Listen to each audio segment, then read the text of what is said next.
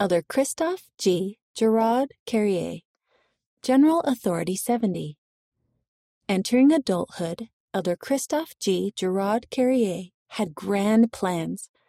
Start a rigorous college path, obtain an education deferment to serve a full time mission, marry his teenage sweetheart, and then begin family life and his profession as an engineer in his native France.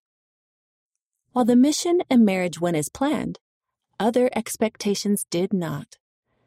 The deferment did not happen, but a transfer to Brigham Young University, BYU, did, followed by a desire to teach on the university level.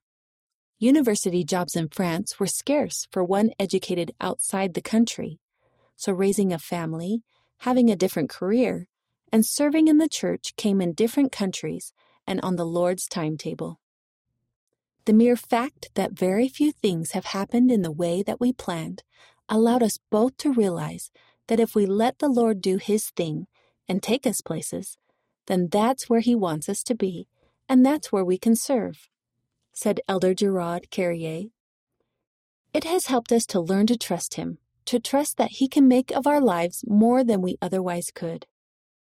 Christophe Gerard Giraud-Carrier was born on January 21st, 1966, in Lyon, France, to Gerard Giraud-Carrier and Annie Giraud-Carrier. Following his full time missionary service in the Canada Montreal Mission, he married Isabelle Sophie Monclair in July 1988 in Collet, France.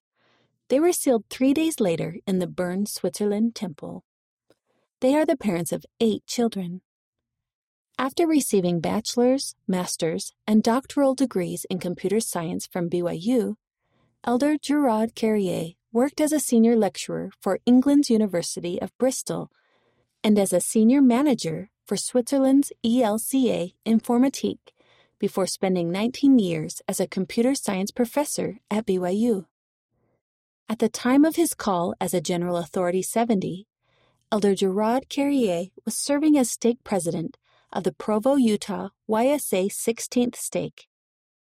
Previous church callings include service as president of the France Lyon Mission, high counselor, and bishop. Read by Rena Nelson.